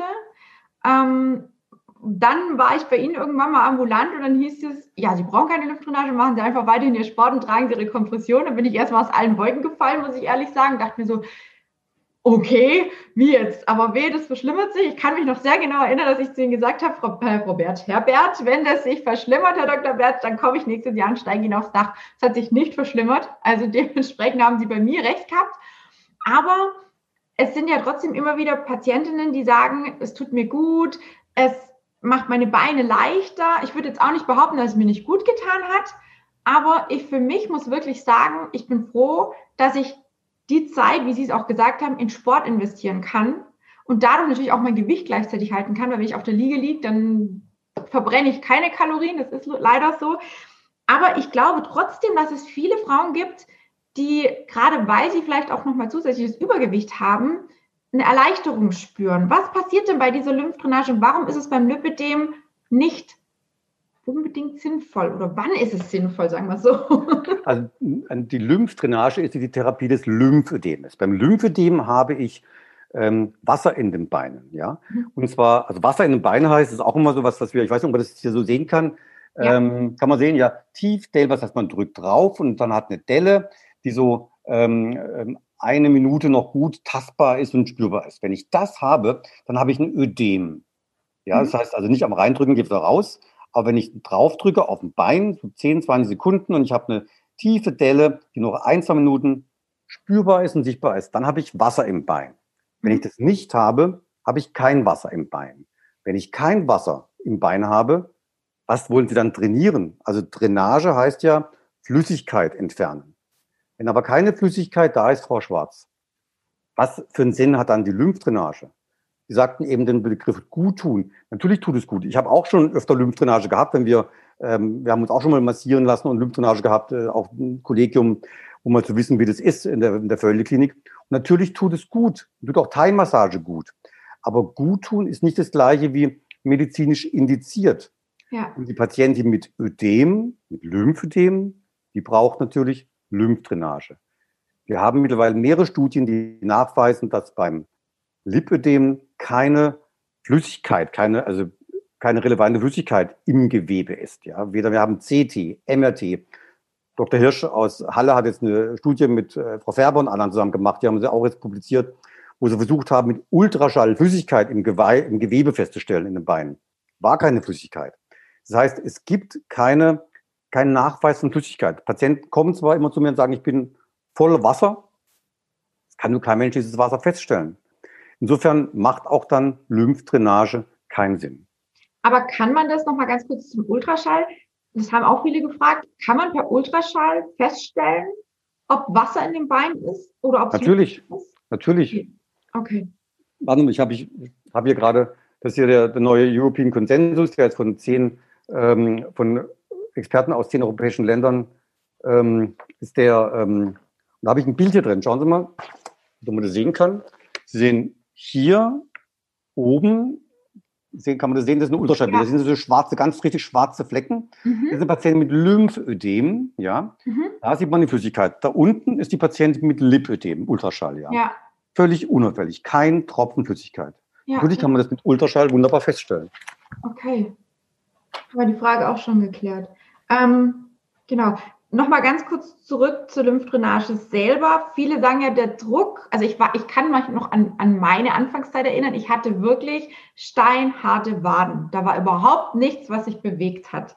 Und ich hatte damals, als die Diagnose bei mir festgestellt wurde, wurde ich erstmal gewickelt, wurde in Lymphomaten gesteckt, habe dann auch meine Lymphdrainage bekommen. Und dann habe ich erstmal festgestellt, so, hey, meine Waden, die sind ja, die sind ja wirklich wie Wackelpudding. Die kann man ja bewegen, ne? weil bei mir wirklich alles ganz, ganz fest war. Und ich glaube, das ist auch bei vielen das, was vielleicht diesen Druck mitunter auslöst. Also, dass bei mir vielleicht tatsächlich auch zu Beginn Wasser mit in den Beinen war? Oder wie kann man sich das erklären, dass da viele sagen, der Druck und die Beine werden leichter danach? Das, dann, dann, muss ja Wasser da sein. Oder wie kann man das erklären? Nein, also Wasser ist dann da, wenn man Wasser nachweisen kann. Ja, aber wenn ich mit CT, MRT, Ultraschall, mit klinischen Untersuchungen kein Wasser nachweisen kann, dann ist auch kein Wasser da. Es gibt übrigens auch histologische, also keine histologischen Untersuchungen, also Gewebs, also feingewebliche Untersuchungen, die je Wasser beim Lipödem nachgewiesen haben. Gibt's nicht. Ja. Okay. Und natürlich tut Lymphdrainage gut nochmal, ja. Und ich glaube, sie hat auch sehr viele psychologische Effekte, gar keine Frage. Aber ähm, äh, es ist, also ich, es macht pathophysiologisch keinen Sinn. Okay, aber trotzdem ist es ja jetzt genehmigt worden bei vielen Lipödem-Patienten mittlerweile? Na, es ist, es ist so, dass praktisch es in diesem Heilmittelkatalog ähm, ist es jetzt gerade drin, wo, wo, wo sich alle aber nur in den Kopf fassen. Ähm, und es wird nicht mehr lange drin sein. Davon, davon können Sie ausgehen. Okay, dann bin ich froh, dass ich ja meinen Weg gefunden habe mit dem Sport. Nein, Spaß beiseite. Also ich finde es einfach sehr, sehr spannend, weil die Fragen auch immer mir wieder gestellt werden und ich mir da natürlich auch schwer tue, weil ich sie einfach nicht mehr habe, bekomme und eigentlich sehr gut damit fahre, aber natürlich auch nicht in den Körpern der anderen Frauen stecke und auch nicht weiß, wie viel ist vielleicht sogar ein Lymphödem mit dabei. Ne? Es gibt ja auch diese Mischungen, die, die einige Frauen ja auch haben und vielleicht auch das Übergewicht entwickeln. Ich weiß es nicht, ne? dass dann einfach irgendwas nicht mehr richtig läuft am Lymphsystem. Ich denke mal, das Übergewicht wird da ja auch das ein oder andere mit zu beitragen, oder? Das, der Schwerkraft geht nach unten. Muss ja alles also wieder gibt, nach oben. Also wenn jemand, also es gibt natürlich, viele Frauen haben natürlich drei Erkrankungen. Die haben ähm, eine schwere Adipositas, die haben ein Lipödem und die haben auch ein Adipositas-assoziiertes Lymphödem. Das heißt, die haben ein Lymphödem, also Wassereinlagerungen dann, aber nicht aufgrund eines Lipödems, sondern aufgrund eines, Lym einer Adip eines Adipositas-assoziierten Lymphödems. Das ist eine ganz, ganz häufige Erkrankung. Wir haben sehr viele Frauen, BMI 40, 50, 60, also schwer adipöse Frauen, die kommen auch mit Lymphödem. Die haben auch ein Lipödem, gar keine Frage. Und die Frauen brauchen natürlich auch Lymphdrainage, ja, ganz wichtig. Aber das reine Lipödem, also nur beim BMI 34, ähm, Lipödem, ohne, ohne dass nun äh, wirklich relevante Flüssigkeitseinlagerungen da sind, ähm, die braucht mit Sicherheit keine, keine Lymphdrainage. Darf ich ganz kurz zwischenfragen? Ähm, ich habe heute, ich muss meine Familie bekochen. Ich habe immer dienstags habe ich ähm, Kochdienst. Wie lange, ähm, ähm, was, was haben Sie eingeplant noch? Sind noch viele Fragen? Oder? Ich habe tatsächlich keine Zeit eingeplant, Herr Dr. Bert, aber ich glaube, wir haben bis auf die Ernährung, das war noch die Frage, vielleicht können wir ja. das ganz kurz ansprechen. Gerne, ja. Und dann war natürlich die Frage, wie läuft denn so eine Reha in der Völligklinik ab mhm. und wie läuft ein ambulanter Termin ab? Vielleicht können wir das noch ganz kurz ähm, ansprechen und dann okay. lasse also ich dir auch gerne bekochen. nicht, bekochen, ich muss kochen heute, ich muss kochen. ja, genau. ähm, also zum, zum passt auch gerade dann zum Thema Ernährung, ja, Kochen. Ja. also ähm, selber kochen ist wirklich der Schlüssel eigentlich. Selber kochen ist der Schlüssel. Ähm, und ich, ich bin ein strikter Gegner von jeglichen Diäten, ja, weil ich sage, wie gesagt, Diäten machen krank und dick. Das ist wie ein Credo, was ich auch in jeder Publikation, auf jedem Vortrag ähm, vor, mir, vor mir hertrage. Ähm, äh, und ich sage, wenn wir uns ernähren, wie, wir unsere, wie unsere Großeltern sich ernährt haben, ja, also wie ihre Großmutter gekocht hat. Die hat gekocht. Da gab es morgens Frühstück, ja. Dann gab es das nächste Mittagessen und dann gab es abends wieder zu essen, ja. Und wenn man diese, diese Mahlzeiten einhält und diese fünf Stunden Pause zwischen Frühstück und Mittagessen zwischen Mittagessen und Abendessen und dann natürlich dann ab sieben abends bis zum nächsten Morgen diese Karenz, diese Nahrungs-, diese Auf- und Essen-Karenz, wenn man das einhält, ja, das ist schon der erste wesentliche Schritt. Das heißt, drei, maximal vier Mahlzeiten, vielleicht drei Mahlzeiten, eine kurze Zwischenmahlzeit. Aber so Studien sagen, dass der Deutsche isst zwischen zehn und zwölf Mahlzeiten am Tag. Also Mahlzeit heißt die Butterbrezel zwischendurch, die Apfelsaftschorle, der Eistee, abends vorm Fernsehen. Also wir sind ständig am Snacken, am Naschen. Und das ist ein ganz, ganz wesentlicher Grund, der zu Gewichtszunahme führt. Das ist der eine Punkt. Und der andere Punkt, durch was übergewichtig macht, ist, sind Zucker, ist Zucker. Zucker im Tomatenketchup, Zucker in der Butter, in der Butterbrezel, in der Schneckenudel, äh, vor allen Dingen in, in, in diesen Softdrinks. Und ähm, also ich habe ich hab zwei Kinder, die jetzt gerade in der Küche warten, dass ich koche anfangen. Die, ähm, die wissen schon, die ähm, haben schon ähm, in ihrer Schule wieder äh, erklärt, haben Vorträge gemacht, ähm, wenn sie da ihre ähm, ähm, Aufgaben hatten, dass äh, Zucker ein ganz wesentlicher Bestandteil ist, ähm, der zum Übergewicht beiträgt. Also wir haben eine Zuckerepidemie und dadurch haben wir auch eine Adipositas-Epidemie. Und kochen drei Mahlzeiten am Tag und darauf achten, dass man wirklich ähm, ähm, möglichst wenig an Süßen zu sich nimmt. Natürlich kann man auch ein Eis essen und, und mal eine Schwarzwälder Kirschtorte. Ich komme jetzt aus dem Schwarzwald. Da ist die Schwarzwälder Kirschtorte quasi, quasi ein Muss. Ja. Aber ähm, es sollte wirklich jetzt nicht äh, jeden Tag einfach genossen werden. Ja. Das zum Essen. Und ich glaube, wenn man sich so ernährt, dann ähm, wird man in der Regel auch nicht stark übergewichtig. Es gibt natürlich viele Gründe, warum eine Rolle spielen psychische Erkrankungen, genetische Dispositionen. Ähm, es gibt viele Gründe, warum jemand übergewichtig wird. Aber ähm, äh, man kann zumindest mit einem gesunden Essverhalten, ja, kann man das in einem einigermaßen äh, Rahmen halten. Gibt es irgendwie eine Ernährungsform, die Sie da speziell empfehlen können? Sie haben ja vorher ganz kurz angesprochen, das Ketogen ist ja momentan der absolute Renner. Ja.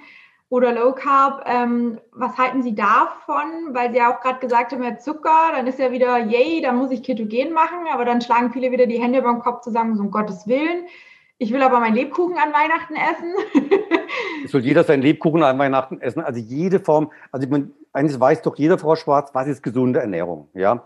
Und jeder weiß, dass wenn ich jeden, ja, also jeder weiß, dass wenn ich jetzt wirklich mich von Butterbrezeln und Schneckennudeln ernähre, dass das nicht so gesund ist. Wenn ich aber einfach ausgewogen ernähre mit ähm, Gemüse, Malfleisch, ähm, Obst, äh, einfach ganz normal gesund ernähre und das wirklich dreimal täglich, ja. Mhm. Ähm, und vor allem selber kochen ist da was ganz Entscheidendes. Ich, ich diese ganzen Fast-Food-Geschichten und so, ähm, das ist nicht wenig, wenig äh, hilfreich. Und äh, jeder, glaube, jeder weiß, was gesund ist. Und dann, brauch, dann brauche ich keine Diät, ja. Und Keto, es gibt eine Studie zum American Heart, ähm, Heart College, die haben gerade nachgewiesen, dass Keto-Diät ein erhöhtes Risiko für Herzrhythmusstörungen hat, zum Beispiel, ja.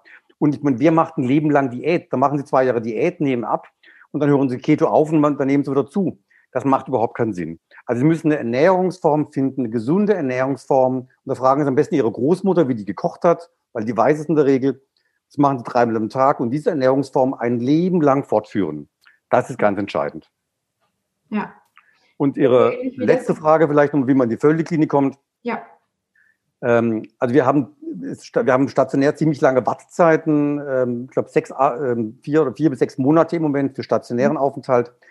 Und nochmal, wenn jetzt Lipidem-Patienten zu uns kommen und sagen, sie wollen Lymphdrainage haben, dann sind sie bei uns falsch. Das muss ich Ihnen ganz klar sagen. Also weil wir behandeln Patienten mit Lipidem nach den neuesten wissenschaftlichen Erkenntnissen, das heißt auch nach dem ähm, European Lipidem ähm, Forum, ähm, das heißt Kompression, Sport, Gewichtsmanagement, ähm, psychosoziale Support ähm, und ähm, ähm, ja, das sind, so die für eine kleine Gruppe mag auch mal eine Liposuktion, wo man die empfehlen, in Frage kommen, aber das ist mhm. wirklich eher die Ausnahme. Aber wirklich, das sind so die ganz entscheidenden Pfeiler auch, die wir ähm, haben. Und wenn jemand in die Völlig-Klinik kommt und er sagt, er möchte jetzt wegen Lipidem Lymphdrainage haben, dann ist er bei uns falsch, dann soll er wirklich lieber woanders hingehen. Dann wird er auch bei uns nicht glücklich. Und mhm. ambulant bei mir persönlich, ich habe gerade, glaube 13 Monate Wartezeit, ähm, um einen ambulanten Termin bei mir zu kriegen. Ähm, aber auch da gibt es Ärzte, die haben kürzere Wartezeit. Ja, ich habe momentan einige Absagen wegen Corona. Man kann immer nachfragen, kann sagen, ist, ist, gerade jemand abgefallen, also ähm, abgesprungen, wo ich dann reinrutschen kann. Aber meine normale Wartezeit im Augenblick beträgt, ist sehr lange. Ja. Wenn es wirklich was ganz Dringendes ist, ja, wenn jemand sagt, ich bin so verzweifelt, ähm, dass ich wirklich nicht 13 Monate warten kann, dann kann er mich auch persönlich anrufen, dann spreche ich mit dem und dann versuche ich irgendwie auch früher den rein oder die, die dann reinzukriegen.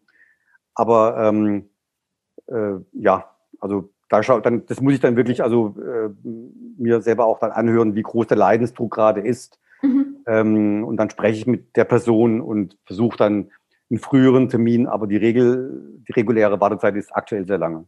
Mhm. Würden Sie dann sagen, bei Lipidem macht eine Reha gar nicht so viel Sinn, wenn Sie sagen, Lymphdrainage kriegen die Leute bei Ihnen nicht?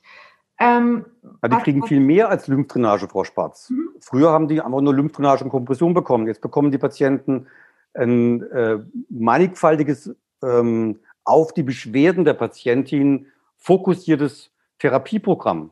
Mhm. Also die Patienten bekommen mit dem neuen Therapieprogramm sehr viel mehr als nur früher, wo sie nur, wo sie nur, nur Lymphdrainage bekommen haben.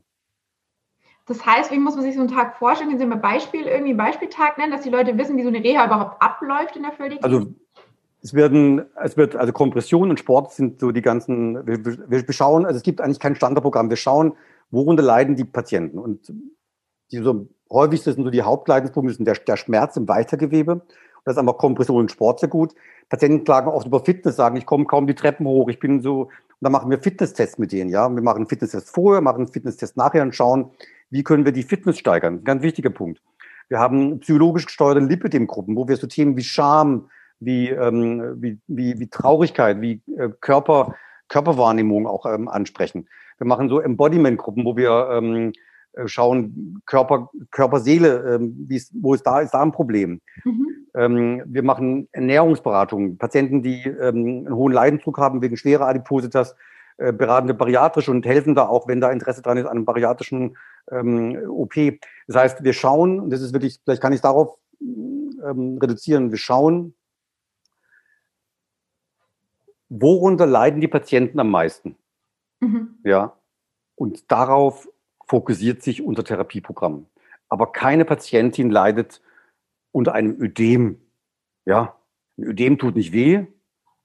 Und ein Lipidem-Patienten hat sowieso kein Ödem verglichen, also eine Lymphödem-Patientin kommt mit einem, mit einem Ödem und die hat, das ist nicht ein ganz anderes Programm bei der, aber die reine Lipödem-Patientin, ja. die leidet, wie gesagt, unter ganz anderen Geschichten, Schmerz, Gewichtszunahme, ähm, seelische Nöte, ähm, ja. mangelnde Fitness und ähnliches. Und darauf fokussiert sich unser Programm. Das heißt, die Patientin bekommt sehr viel mehr, als sie noch früher bekommen hat, als einfach nur Lymphdrainage und Kompression gemacht wurde. Mhm. Okay. Ja? Ja, Wahnsinn. Also ich, ich, also wir haben hier echt wahnsinnig viel in, in, diese, in diese Zeit jetzt reingepackt. Ich danke Ihnen von ganzem Herzen, dass Sie sich überhaupt die Zeit genommen haben, jetzt wo Sie Sehr auch gerne. noch kochen müssen, um Gottes Willen. vielen, vielen lieben Dank, Dr. Bert. Und ähm, ja, ich wünsche Ihnen auf jeden Fall noch einen ganz, ganz schönen Abend. Ich bin gespannt auf die Rückmeldung. Ich werde Sie auf jeden Fall gerne wissen lassen, gerne, was, was, da so an, an Meldungen kommt.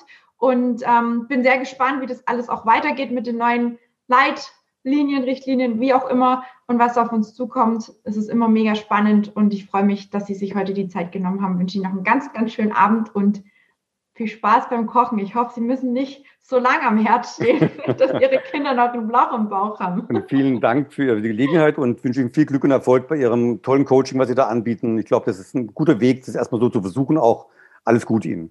Danke, danke. Tschüss. Tschüss.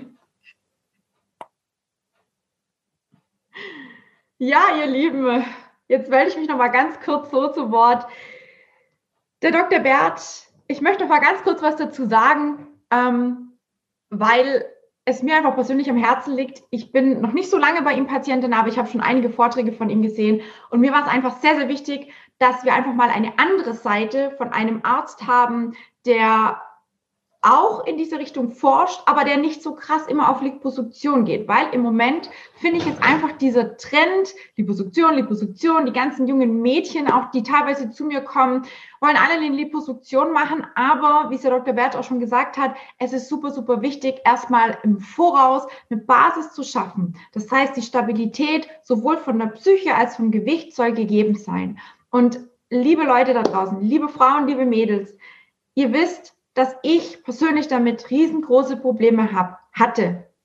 Und ich wünsche mir nichts mehr, als den Menschen, den Frauen zu helfen, die da aktuell sich angesprochen fühlen und sagen, Mensch, dieses emotionale Essen, vielleicht habe ich auch eine Essstörung, lässt mich einfach nicht mein Gewicht abnehmen. Ich bin einfach der Meinung, man muss nicht unbedingt eine bariatrische OP machen, Ne? Wir haben es jetzt auch gerade oftmals auch angesprochen gehabt, wann es Sinn macht und wann nicht.